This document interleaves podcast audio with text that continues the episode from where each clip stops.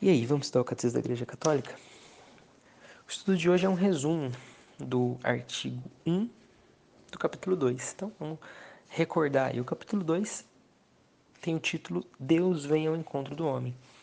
E o artigo 1 nos falou sobre a revelação de Deus, através de três tópicos. Deus revela seu projeto benevolente, as etapas da revelação e Cristo Jesus, mediador e plenitude de toda a revelação.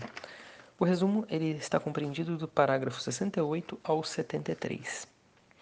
Por amor, Deus revelou-se e doou-se ao homem. Assim, lhe oferece uma riquíssima e definitiva resposta às questões que o homem se faz acerca do sentido e do objetivo da vida. Deus revelou-se ao homem comunicando-lhe gradualmente seu próprio mistério por meio de ações e de palavras. Parágrafo 70. Para além do testemunho que Deus dá de si mesmo nas coisas criadas, ele manifestou-se pessoalmente aos nossos primeiros pais. Falou-lhes depois, e depois da queda, prometeu-lhes a salvação e ofereceu-lhes sua aliança. Parágrafo 71. Deus fez com Noé uma aliança eterna entre ele e todos os seres vivos. Nós podemos aprofundar também aí o nosso estudo nos primeiros capítulos de Gênesis.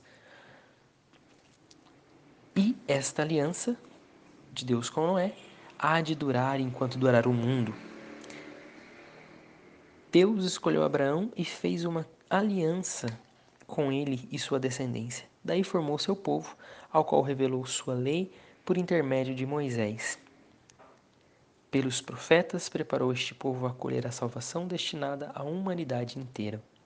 E para finalizar, o parágrafo 73, Deus revelou-se plenamente enviando seu próprio Filho, no qual estabeleceu sua aliança para sempre. O Filho é a palavra definitiva do Pai, de modo que depois dele não haverá outra revelação. Então, finalizamos aí mais um artigo, mais um tópico, mais uma temática.